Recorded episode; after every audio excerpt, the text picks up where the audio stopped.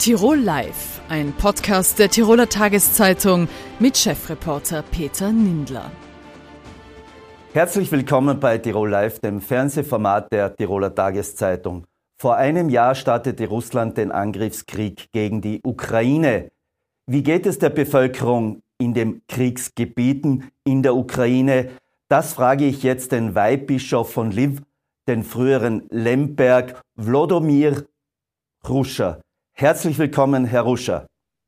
Danke und ich grüße euch alle von Lemberg. Herr Ruscher, wie geht es der Bevölkerung nach einem Jahr und wie geht es Ihnen persönlich? Na, zuerst kann ich von mir persönlich sprechen. Äh, ich habe viele Gefühle der Dankbarkeit. Es könnte ein bisschen komisch und unverständlich klingen, Wieso soll man für ein Kriegsjahr dankbar sein? Aber ja, denn nach allen möglichen Analysen, Ukraine sollte nicht mehr existieren. Es hat geheißen, in ein paar, Jahr, paar Tage gibt es Ukraine nicht mehr, die wird erobert und so weiter. Und ein Jahr ist vergangen und die Ukraine steht. Sie kämpft, sie verteidigt sich, sie betet, und daher gibt es große Gefühle der Dankbarkeit. Wie kann man diese Gefühle überhaupt so haben, wenn man ständig in der Bedrohung lebt, ständig mit Angst? Zweifelt man da nicht auch an dieser Zuversicht? Äh, also ich spreche immer von der Perspektive der Opfer auch. Ich nehme sehr oft an Beerdigungen teil, ich spreche mit Verwandten des gefallenen Soldaten, mit vielen Opfern und so weiter. Und jetzt frage ich mir, diese Helden haben ihr Leben abgegeben. Wofür denn? Dass wir verzweifelt sind oder dass wir voll motivierend in die Zukunft gehen? Ja, natürlich. Sie haben ihr Leben dafür abgegeben, dass wir voll motivieren, in die Zukunft geben und diese Ukraine ausbauen auch. Sonst, das ist unsere Verpflichtung auch vor diesen Opfern und ihren Familien und ihren Nachkommen auch. Und Dankbarkeit, das ist ein Grundbegriff des Lebens und auch des christlichen Lebens. Zum Beispiel heute bin ich auch gewacht, bin dankbar für diesen Tag. Wir, wir sind heute aufgewacht und jetzt gerade um 9 Uhr nach unserer Zeit kam wieder Alarmsirene, Raketenanschlag, Gefahr und so weiter. Aber die Stunde ist vergangen und wir sind dankbar auch für diese Stunde. Wie geht die Bevölkerung damit um, wenn es jetzt wieder sofort Alarm gegeben hat? Äh, verzweifelt nicht die Bevölkerung, dass sie sagt, wir wollen sowas endlich wieder wie Normalität haben? Ja, natürlich. Das sind auch meine Gefühle. Man verzweifelt nicht, aber man hat viele Fragen. Eine wichtige Frage, wann ist es zum Ende endlich? Denn, denn es stört. Es stört ganzen Alltag. Du kannst was planen, zum Beispiel, die Kinder sind in die Schule gegangen und kommt Alarmsirene. Die sitzen dort irgendwo im Keller, im Untergrund und warten, bis es vorbei ist. Und ganzes Verkehrssystem wird auch gelähmt und so weiter, dann es stört schon und Gefahr ist immer da, wobei jeder Mensch hat Hoffnung, dass es ihn nicht trifft, dass er doch an mir vorbeikommt. Jetzt ist ja die Kirche ein Anker in diesem Krieg, vor allem in der Ukraine. Sie haben sehr große Beziehungen auch zu Innsbruck ist, was kann die Kirche sagen? Wir wollen Frieden, aber es schaut so aus, dass dieser Frieden so weit weg ist, wenn man jetzt denkt, weil jeder sagt, Diplomatie gibt es derzeit eigentlich keine. Also die Kirche hat ihre eigene Mission. Sie hat zu ihrer Mission gehört die Seelsorge vor allem und mit den Menschen zu sein. Die Menschen mitbegleiten in so einer Situation, wo die Menschen sind. Und interessanterweise, ich habe auch gefürchtet, dass die Leute auch irgendwie von der Kirche frustriert werden oder vom Glauben oder von Gott, dann es ist Krieg. Es sind so viele Opfer. Aber da hat die Kirche nicht versagt, ist mit den Menschen geblieben und die Menschen spüren auch. Auch zum Beispiel Ost der Ukraine, im Norden der Ukraine, in diesen Gebieten, die okkupiert und dann deokkupiert wurden. Die Kirche ist immer mit den Menschen geblieben. Denn die Pandemie hat die Menschen isoliert und auch aus den Kirchen vertrieben. Der jetzige Krieg hat die Menschen wieder in der Kirche versammelt. Die Menschen finden der Zuflucht. Seit Anfang dieses Krieges, schon vor einem Jahr, viele Menschen sind in die Gemeinden gekommen und Zuflucht gefunden. Auch in Gottes Häusern gibt es diese Untergrundräume, so gewisse Keller und so weiter und die ganze Menge und die Schulen sind zusammengekommen. Äh, unsere Gemeinden oder Kirchengemeinden sind zu großen Sozialzentren geworden. Und noch dazu, die Kirche hat Schatz der Sakramente. Das stärkt, das stärkt und das Gebet. Was, unlängst habe ich ein Zeugnis gehört, von einer jungen Frau, dessen Mann im Krieg gefallen ist, also im Osten der Ukraine. Die hat ja kleine Kinder und sie hat bezeugt, nicht ich als Bischof oder Seelsorger, sondern sie hat gesagt, sie hat das Folgende gesagt. Der Krieg hat in ihrer Familie Liebe in Hass verwandelt. Und die Kirche und die Seelsorger haben Hass wieder in die Liebe verwandelt. Das ist Zeugnis dieser verletzten Frau. Was kann man noch mehr dazu sagen? Wie viel Wut haben Sie selbst, wenn Sie sehen, wir befürchten, dass in den nächsten Wochen wieder eine Offensive Russland startet? Wie viel Wut hat man selber und sagt man, nein, das darf ich eigentlich nicht sagen, weil genau das wäre das Falsche gegenüber den Menschen? na, wissen, wissen Sie, wir wissen das einige. Es gibt keinen Weg zurück. Wohin dann zurück? In, zum Genozid oder zur Knechtschaft? Nein. Erstens, wir wissen, es gibt keinen Weg zurück. Und zweitens, wir sind dessen bewusst, dass es schon so viele Opfer gibt. Und wir, wir sind einfach diesen Opfern, diesen Kindern verpflichtet, weiterzugehen und diese Hoffnung auch äh, zu tragen. Denn es gibt nur einen Weg in die Zukunft, nicht zurück. Wie schaut für Sie die Zukunft aus, auch wenn das eine Frage ist, die sehr schwer ist und wahrscheinlich jetzt auch kaum zu beantworten ist? Äh, na, wissen Sie, hm, die Christen haben immer eine Perspektive, es ist eine größere, weitere Perspektive. Das bedeutet das Himmelreich, das ist ganz klar. Aber es gibt jeden Tag eine kleinere Perspektive, denn wir sind heute aufgewacht. Wir können heute noch leben und wir können heute noch etwas Gutes tun. Das ist schon wichtig. Es gibt immer Möglichkeit, etwas Gutes zu tun und das gibt mir Kraft, um diesen Tag einfach zu leben. Denn wir haben jetzt im Krieg das eine gehört. Wir können keine großen Pläne machen. Denn du weißt nicht, was da kommt. Kommt eine Rakete, was noch passiert. Wir leben, würde ich sagen, also von heute auf morgen. Zum Jahreswechsel, als wir ein Gespräch geführt haben, haben Sie gesagt, der größte Wunsch für das heurige Jahr ist Frieden. Heute beginnt die Fastenzeit, die Vorbereitung auf Ostern. Ich denke, an diesem Wunsch hat sich nichts geändert. Und wie begehen Sie jetzt diese Fastenzeit oder überhaupt die Vorbereitung auf Ostern?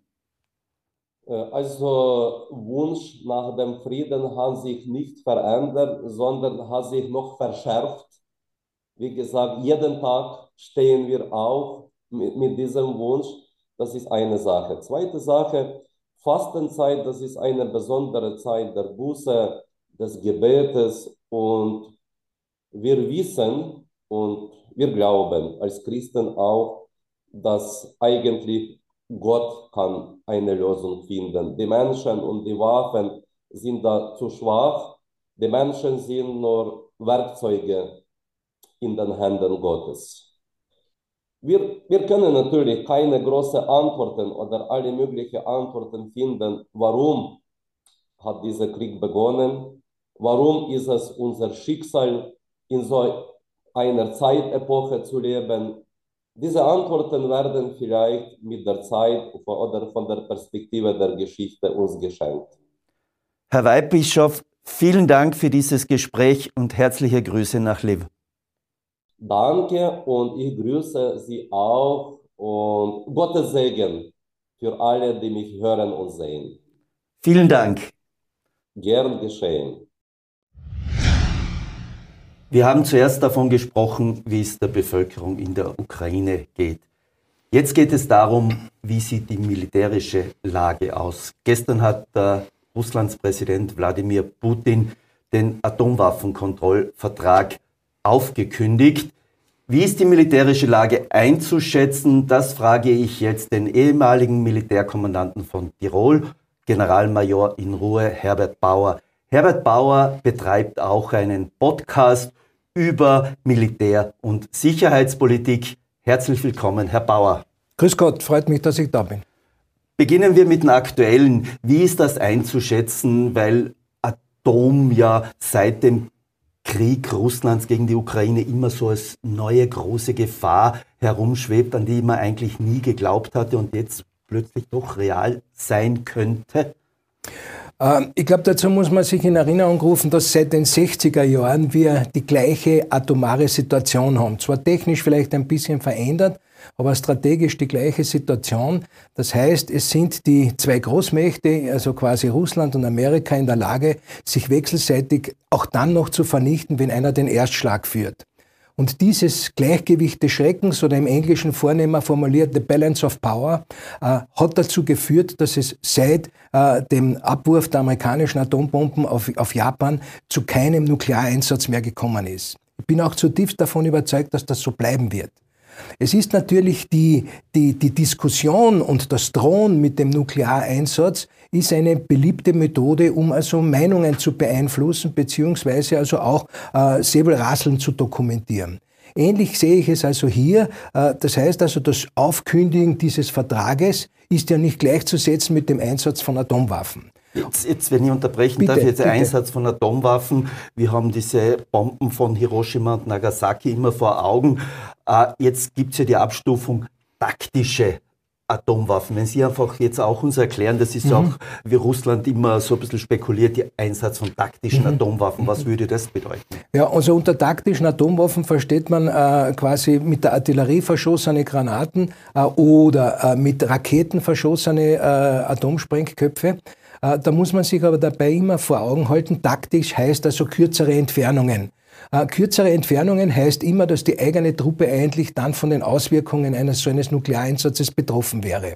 Äh, das heißt, aus meiner Sicht ist es sehr unwahrscheinlich, dass man also bei, bei der Verzahnung, die derzeit in der Ukraine herrscht zwischen den Truppen, Nuklearwaffen einsetzt, weil das beide Teile gleichmäßig betreffen würde und mit der vorherrschenden Wetterlage würde also auch eine Verstrahlung beziehungsweise ein radioaktiver Niederschlag weit in, die, in den russischen Bereich hineingehen.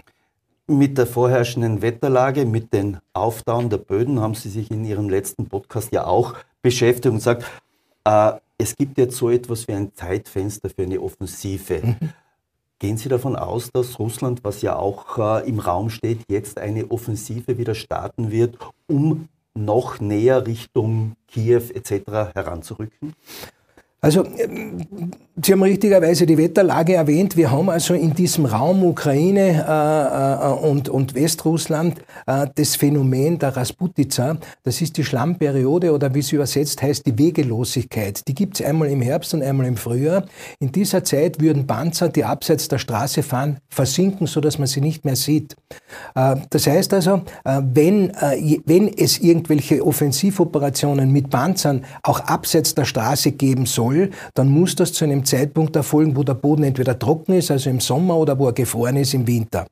Äh, wir haben im Moment gefrorene Situation. Der Boden wird also jetzt Ende Februar, Anfang März äh, weicher werden, beziehungsweise haben wir äh, ab April keine Minusgrade mehr, überhaupt den ganzen Tag keine Minusgrade mehr. Da ist dann diese Schlammperiode eingetreten. Jetzt könnte man, und das tut man ja auch, angreifen. Ähm, Experten sind sich darüber einig, dass die Offensive schon läuft. Sie ist also keine große Offensive mit, mit, mit weiträumenden äh, und großen Truppeneinsätzen, sondern es ist ein Abtasten des Gegners, äh, ein, ein kontinuierliches Vorgehen mit, mit ganz vernichtendem Artilleriefeuer, wo also Meter um Meter erkämpft wird, wobei äh, das vorrangige Ziel, äh, so würde ich meinen, derzeit das Erobern der Oblaste ist, die man annektiert hat. Das heißt, man muss sich ja Folgendes vorstellen, dass diese... Also das Verteidigen dieser vier Regionen ja, beziehungsweise das vollständige in Besitz bekommen. Mhm. Denn äh, wir haben also zwar große Teile des, äh, äh, von Luhansk und, und Donetsk ist in, in, russischer Hand, aber wenn man die politische Grenze nimmt, dann sind, sind auch Teile dieses, dieser Bezirke oder dieser Oblaste noch nicht in russischer Hand und äh, gelten aber als annektiert. Und das ist also, glaube ich, das Minimum, was derzeit also von dieser schleichenden Offensive, äh, von der man nicht weiß, ob sie noch eine größere wird, äh, dass man also erwarten kann. Und das Ziel ist natürlich, das gewonnene Gelände halten, wie man im Militär sagt, sprich also äh, das, was erobert ist, auch zu verteidigen gegen mögliche äh, äh, ukrainische Gegenangriffe. Wie sehr nützt es die russische Armee ab? Und auf der anderen Seite, wie sehr wird die ukrainische Armee dadurch abgenützt? Weil man hat ja, wenn man etwas hält, dann nutzt es ja irgendwie jedens ab. Es ist ein ganz, ganz wichtiges und auch sehr, sehr dramatisches und trauriges Kapitel. Man kann davon ausgehen, dass es täglich mehrere hundert Tote gibt auf beiden Seiten für wenige Meter hin oder zurück. Ähm, es ist ein Abnützungskrieg, darüber sind sich die Experten auch einig. Es ist also im Wesentlichen eine Materialschlacht, aber leider betrifft das also auch ganz, ganz viele Menschen auf beiden Seiten. Ähm, es, es haben offensichtlich beide äh, Seiten im Moment nicht die Kraft, weiträumige Offensivoperationen durchzuführen. Ähm, die, und das führt dazu, dass es eben auch um die Linien und um einzelne Ortschaften, die ohnehin schon alle zerstört sind, dass um diese Ortschaften gekämpft wird. Jetzt ist ja der Vorwurf Putins, also mit den Waffenlieferungen des Westens, also wird dieser Krieg verlängert, gibt es keinen äh, Spielraum für Verhandlungen. Er sagt, erst wenn äh, Ende Gelände ist, verhandelt er. Sie setzen sich damit kritisch auseinander und sagen, ähm, wer Waffenlieferungen kritisiert, nimmt in Kauf, dass praktisch eine völkerrechtswidrige Annexion passiert ist. Ja, also das ist ganz richtig. Man muss sich das so vorstellen, es gibt also in diesem Krieg eindeutig äh, einen Angegriffenen und einen Angreifer, also jemand, der um sein staatliches Überleben kämpft. Und das ist die Ukraine. Äh, nun kennen wir das Recht sowohl von der UNO her als auch im Strafrecht, im Alltagsleben, das Recht auf Notwehr. Die Ukraine führt derzeit Notwehr und bittet andere um Hilfe, weil sie es alleine nicht schafft. Und die anderen ist der Westen. Und der Westen wird also um Hilfe gebeten, um die Ukraine zu unterstützen und ist meiner Meinung nach, im Strafrecht wäre das so, verpflichtet, diese Nothilfe zu leisten. Die Alternative dazu ist, wenn man keine Waffen mehr liefert, was natürlich Putins Ziel ist, dass also Putin alle seine militärischen Ziele erreicht, die Ukraine so wie die Oblaste oder die Krim annektiert, eine neue vielleicht Schattenregierung einsetzt, die Ukraine ihre Souveränität verliert und damit also eigentlich von der Landkarte als Ukraine verschwindet. Und das will das ukrainische Volk nicht. Das ukrainische Volk möchte die Freiheit haben. Die, die, die, die sagen, wir wissen, wie das ist, unter einem russischen Joch zu sein. Wir wollen um unsere Freiheit kämpfen und aus meiner Sicht ist dieser Kampf zu unterstützen.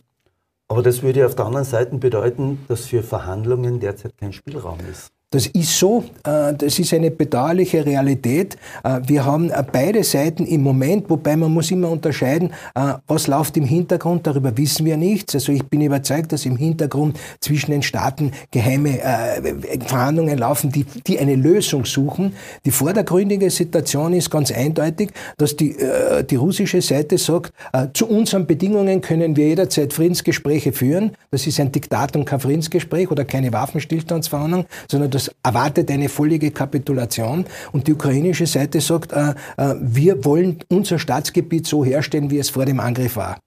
Und mit diesen zwei Ausgangslagen sind äh, Friedensverhandlungen nicht möglich. Äh, und daher muss man, äh, so viele Opfer das auch noch bedeuten wird, muss man einfach warten, bis es eine militärische Entscheidung gibt. Das lehrt uns die Geschichte. Das ist nicht das Wunschdenken von irgendeinem kriegslüsternen Menschen, sondern das lehrt uns die Geschichte. Erst wenn eine Entscheidung auf dem Schlachtfeld gefallen ist, äh, wird man bereit sein äh, zu diskutieren. Jetzt werden Sie mich vielleicht fragen, was ist die Entscheidung? Naja, das ist ja eher eine sehr düstere andere Perspektive, ja, ja. Weil, wenn man das an das anknüpft, was Sie vorher gesagt haben, Waffenlieferungen sind unbedingt notwendig. Äh, nach den Panzern, äh, der Ruf ist ohnehin schon da und äh, Frankreich äh, lässt es auch offen, kommen die Kampfjets. Welche Eskalationsstufen muss man sich noch vorstellen? Also bei den Kampfjets, äh, ich gebe jetzt einmal militärische Antwort, ich lasse die politische Antwort weg. Äh, äh, es ist schon hochkomplex, auf einem deutschen Leopardpanzer ausgebildet zu werden, den man noch nie vorher gesehen hat. Äh, beim äh, einem Kampfflugzeug, bei einem westlichen, ist das ein Vielfaches davon an Komplexität.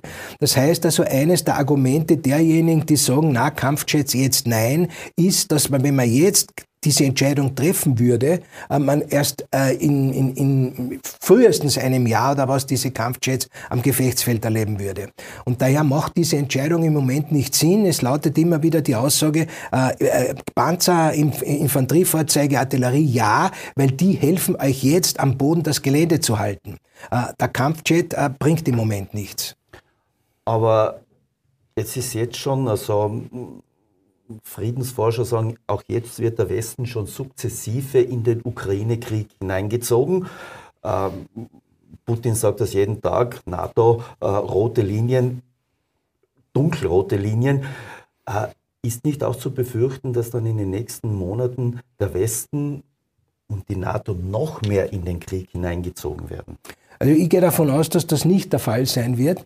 Wir haben also hier, ähm, Stellvertreterkrieg ist vielleicht nicht ganz der richtige Begriff, aber wenn ich mir die Nahostkonflikte anschaue in den 60er und späteren nachfolgenden Jahren, dann waren natürlich auf den ägyptischen Panzern russische Offiziere eingesetzt.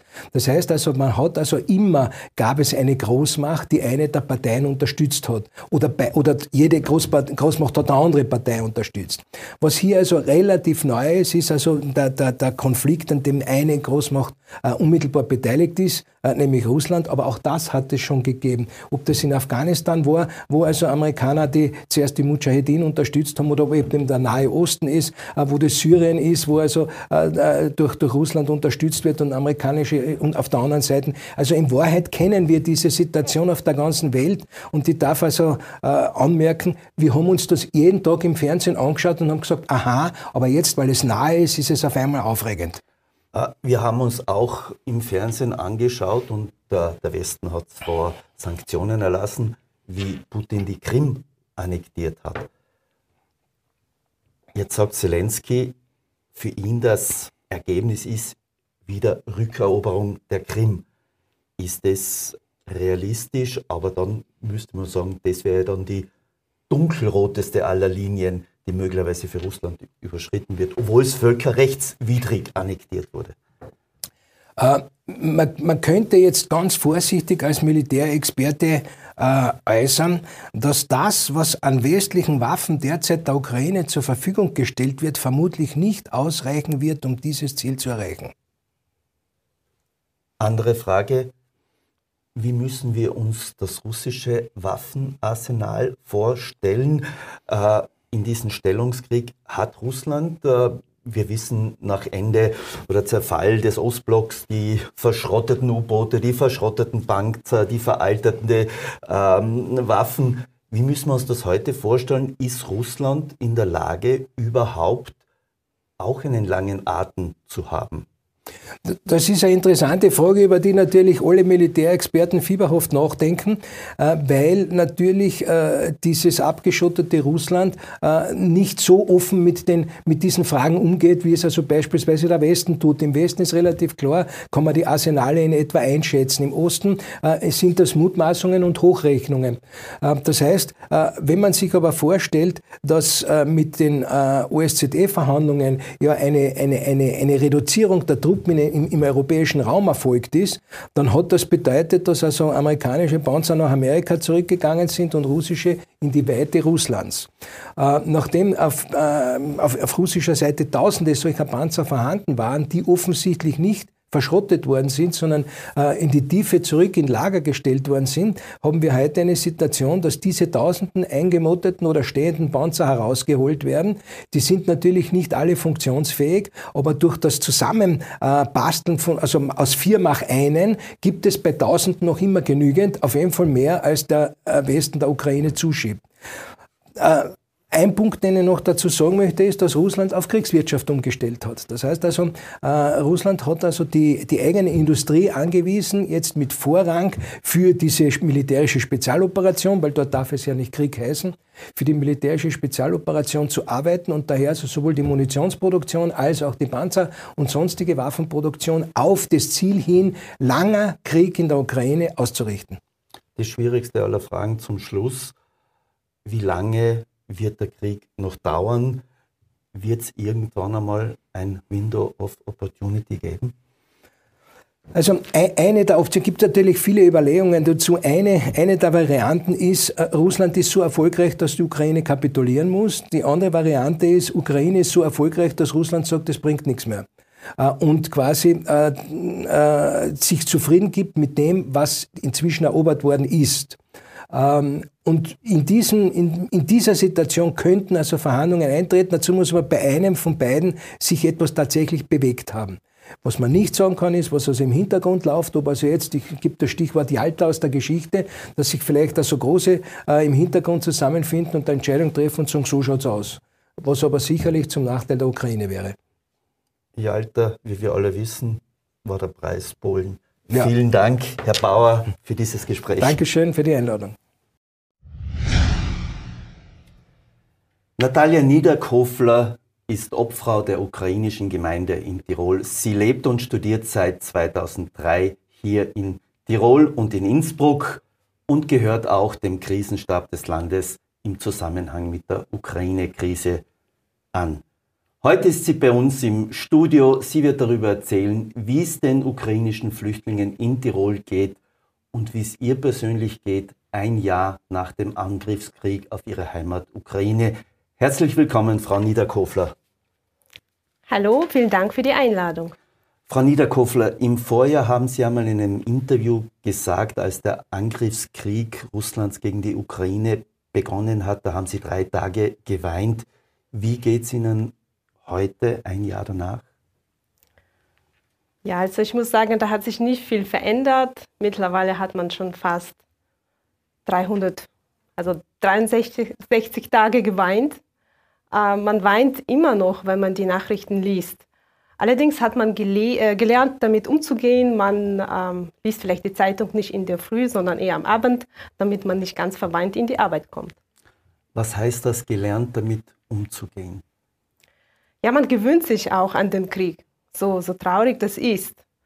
Ähm, aber man denkt sich, ja, es kann immer schlimmer sein. Ich bin hier in der Sicherheit und nicht irgendwo in der Ukraine im Keller, so wie viele meiner Verwandten, monatelang im Keller gesessen oder einfach nicht gewusst, wie es morgen geht. Also man ist sehr dankbar geworden für das, was man hat. Sie engagieren sich ja in Tirol für Flüchtlinge aus der Ukraine. Wie geht es Ihren Landsleuten? Mittlerweile geht es äh, den Menschen relativ gut. Ich denke mir, trotz, äh, trotz den ganzen Problems, die diese Menschen haben, haben sie sich hier relativ gut eingelebt. Ähm, das sind oft sehr gebildete Menschen und sind auch sehr rührige Menschen. Ähm, auch, auch anpassungsfähig, das muss man auch dazu sagen. Jetzt sind ja sehr viele Frauen und Kinder hier. Ist das eine spezielle Herausforderung? Natürlich ist das eine Herausforderung. Diese Frauen sind hier ohne ihre Männer. Sie vermissen natürlich, sie sind in der neuen Umgebung, sie sind in einem fremden Land mit einer ganz anderen Sprache, wo auch nicht immer mit Englisch weiterkommst und auch nicht alle Ukrainer sprechen Englisch, das muss man auch dazu sagen. Ukrainisch oder Russisch, das sind ganz weit entfernte Sprachen von germanischem Stamm. Ähm, und ähm, ja, das sind wahrscheinlich die normalen menschlichen Herausforderungen. Zu einem, dass man allein ist, dass man die Heimat vermisst, dass man den Ehemann oder den Freund vermisst und zum anderen auch noch der Alltag kommt dazu. Wie schaut so ein Alltag aus? Wir haben, diskutieren ja immer darüber, äh, dass ein Teil arbeitet. Äh, wie schaut das aus im Verhältnis? Ähm, also es gibt viele Menschen, die mittlerweile arbeiten. Wir sind auch, äh, wir haben wahrscheinlich Glück und Unglück gehabt, dass momentan so viele Arbeitsplätze am Markt vorhanden sind. Ähm, die Menschen, die arbeiten, ja, wie schaut der Alltag aus? Wahrscheinlich so wie bei uns allen. Äh, manche arbeiten noch nicht, weil sie entweder auf bessere Angebote warten, also dass sie ein bisschen besser die Sprache erlernen oder vielleicht sich eine Pause gönnen, sich mehr auf die Kinder zu konzentrieren, die natürlich hier, hier auch Schule besuchen, ähm, in, in, auf Deutsch die Schule besuchen. Und viele Kinder besuchen parallel zwei Schulen. Das heißt, sie haben am Vormittag die österreichische Schule und am Nachmittag machen sie äh, haben sie Online-Unterricht oder Aufgaben für ukrainische Schule und das braucht natürlich auch Zeit und Kraft. Jetzt sind viele schon seit einem Jahr hier oder mehr oder weniger ein Jahr. Ähm, reden Sie mit ihnen auch, was sind die Perspektiven und Wünsche? Äh, sagen viele, so schnell wie möglich nach Hause oder haben, sagen schon einige, äh, mein Zuhause ist zerbombt, zerstört. Ich weiß gar nicht, wenn ich nach Hause gehe, wohin ich komme. Ja, das gibt es leider auch. Das ist ein großes Problem und ich denke mir, dass die Abwanderung wird äh, definitiv geben, leider. Denn wenn die Menschen keinen Platz haben, um zurückzugehen, dann suchen sie natürlich Alternativen. Nicht alle möchten hier in Europa bleiben, manche wandern auch äh, zum Beispiel in die USA aus oder nach Kanada. Ähm, aber die meisten wollen natürlich zurück. Vor allem sehe ich, dass äh, sehe ich vielleicht hier auch äh, die Problematik und gleichzeitig ähm, ein Plus sozusagen, dass die Männer in der Ukraine sind. Da hat man noch irgendwie die Anbindung, äh, weil sonst wäre die Abwanderung wahrscheinlich noch größer. Ja, je länger der Krieg dauert, desto mehr Menschen bleiben wahrscheinlich in Westeuropa. Und äh, je schneller der Krieg vorbei ist, desto mehr Chancen es gibt, dass die meisten Menschen zurückkehren. Jetzt die größte Flüchtlingsbewegung oder der Schutzsuchenden in andere Staaten war ja äh, in den ersten Monaten. In den vergangenen Monaten hat man ja gehört, dass immer weniger gekommen sind. Äh, was wird heuer passieren? Man befürchtet ja jetzt wieder eine Offensive der russischen Armee. Äh, glauben Sie, dass wieder mehr Ukrainer nach Österreich kommen? Es ist schwierig, hier irgendwelche Prognosen anzustellen. Ich denke allerdings nicht, dass, äh, dass jetzt mehr Menschen äh, in die Ukraine kommen, es sei denn, äh, Putin bombt das Land vollkommen ähm, also zusammen. Ähm, ich denke mir, dass viele Menschen ähm, noch im Winter hierher gekommen sind, weil einfach Probleme mit Strom und mit Heizung gab. Aber wie steuern den Frühling an, es wird wärmer und ich denke mir, dass die Menschen eher äh, in der Heimat bleiben. Es gibt jene, die in der Heimat bleiben, jene, die geflüchtet sind. Gibt es da auch so etwas wie, ich würde sagen, Spannungen oder sagt, ihr habt das Land verlassen, wir kämpfen für das Land und ihr seid gegangen? Ähm, leider schon. Äh, ich habe direkt von, von sowas nicht gehört, aber mir ist zugetragen worden, dass äh, manche Flüchtlinge, die dann äh, quasi auf Urlaub in die Ukraine gefahren sind, äh, diese Erfahrungen leider gemacht haben. Ähm, es kommt darauf an, natürlich, wenn ein Mensch irgendwo aus dem Osten kommt und kein Zuhause mehr hat, oder wenn wirklich kleine Kinder da sind oder auch größere Kinder und man nicht äh, die Kinder traumatisieren möchte, oder man einfach um als eigene Leben fürchtet, man hat das Recht, das Land zu verlassen und es entlastet teilweise auch das Land, weil vielleicht die Zahlungen äh, nicht fällig sind oder äh, sie weniger Strom brauchen, so, so schlimm es klingt, aber es ist so. Allerdings, äh, meine ganze Verwandtschaft ist in der Ukraine und sie sagen, ja, hier ist unser Zuhause und wir gehen nicht weg. Verstehe ich und respektiere auch Und ähm, ich kann mir denken, dass diese Menschen irgendwo vielleicht auch ähm, ja, ein Teil, ein kleiner Teil ihrer Seele denkt sich, ja, okay, ihr seid weggegangen und wir sind das und es kann ja auch nicht jeder weggehen. Das muss man auch dazu sagen. Jetzt hat der Westen und vor allem auch Österreich und Tirol äh, doch sehr viel geholfen. Was sagen Sie, wenn man den heutigen Tag nimmt, welche Hilfe braucht es weiterhin? Ähm, weiterhin ähm, jetzt auf die Flüchtlinge hier, ja, hier oder? Hier, wenn man es einfach hier, da sagt, es gibt ja auch die Herausforderung Schule, Integration, Arbeit. Wo sagen Sie, was ist das am notwendigsten? Ja, das größte Problem äh, liegt natürlich äh, in, den, ähm, in, der, in der Problematik äh, des, der Unterkunft. Mhm. Das ist etwas, was in Tirol überhaupt sehr knapp ist. Der Wohnraum ist knapp. Äh, die Menschen kommen meistens aus Großstädten. Mhm. Sie sind gewohnt, in der Stadt zu leben. Es kann hier aber nicht jeder in Innsbruck wohnen. Ähm, das Gute ist, äh, die Menschen haben sich gewöhnt, hier am Land zu wohnen. Am Anfang war das Misstrauen sehr groß. Da haben sich alle gefragt, na, ich kann jetzt nicht irgendwo, äh, keine Ahnung, im Dorf leben. Und wir mussten ihnen wirklich erklären, hier gehen die Busse, hier geht die Bahn. Das ist alles, die Anbindung funktioniert so gut. Es ist auch viel schöner am Land zu leben, finde ich persönlich. Und die Menschen haben das ausprobiert und äh, sind wirklich dazu, äh, zu dem Schluss gekommen, ja, es, es gibt keinen großen Unterschied. Man kann sehr gut äh, irgendwo im Dorf 20 äh, Minuten von Innsbruck leben. Was treibt Sie an, persönlich in der Hilfe für Ihre Landsleute? Ich denke mir, dass man etwas tun soll, um die Menschen hier und auch in der Ukraine zu unterstützen.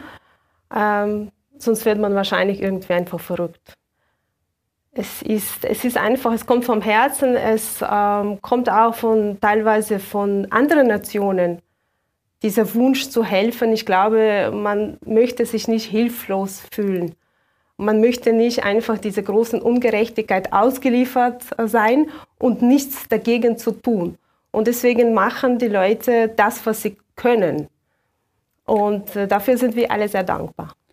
Wie werden Sie unterstützt? Haben Sie Hilfe von Organisationen, von Firmen? Äh, ja, wir werden sehr ähm, großzügig unterstützt von manchen Firmen. Zum Beispiel, da möchte ich mich besonders bei äh, meinem Arbeitgeber, bei der Firma Medel, bedanken. Sie haben gleich zu Beginn des Krieges äh, sehr, die Geschäftsleitung hat uns sehr toll unterstützt, aber auch meine Kollegen und Kolleginnen.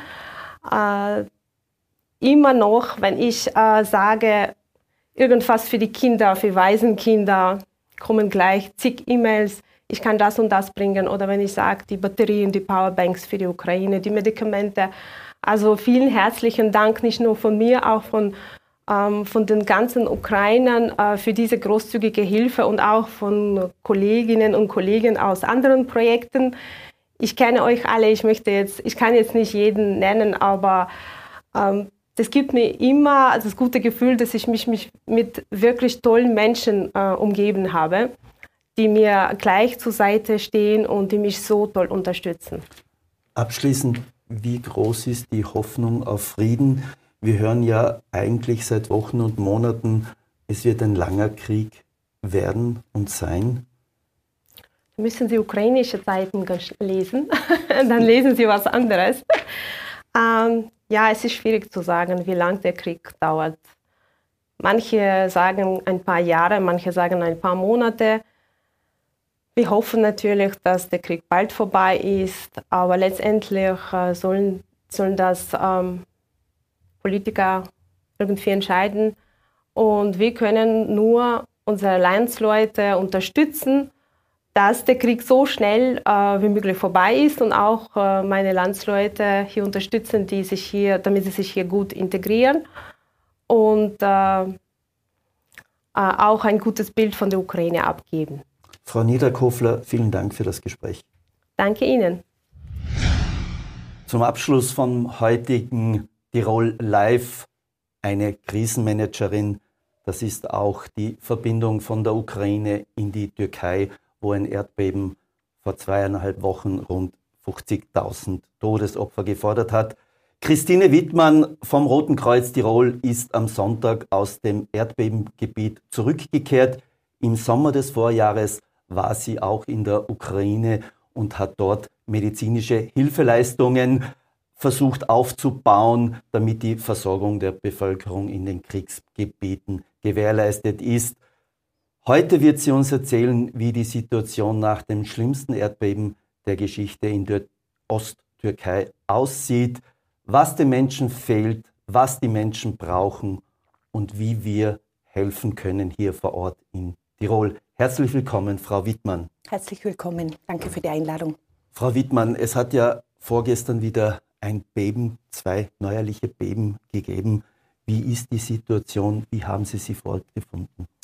Also die Situation vor Ort ist verheerend. Ich war jetzt letzte Woche in der Türkei, in den auch ganz besonders vom Erdbeben betroffenen Gebieten, unter anderem auch im Gebiet Hatay, das ja in den Medien äh, in den letzten Tagen sehr häufig auch vorgekommen ist. Ähm, es ist ein Bild der Zerstörung. Es ist ein Bild der massiven Zerstörung. Wir gehen davon aus, dass mindestens 80 Prozent der gesamten Bausubstanz zerstört ist. Äh, es sind nach wie vor äh, Tausende verzweifelte Menschen auch unterwegs. Äh, teilweise sitzen die Menschen auch auf den Schutthalden, weil sie darunter noch ähm, Familienmitglieder oder Freunde äh, vermuten und ja die offiziellen Rettungsaktionen eingestellt worden sind bereits. Und äh, es sind mindestens elf Millionen Menschen akut auf humanitäre Hilfe angewiesen, allein in der Türkei. Ähm, die Menschen leben in Notunterkünften. Die hygienische, sanitäre Situation ist verheerend. Und diese zwei Erdbeben, die jetzt vor zwei Tagen wieder stattgefunden haben, haben die Situation äh, noch mal wesentlich verschlimmert.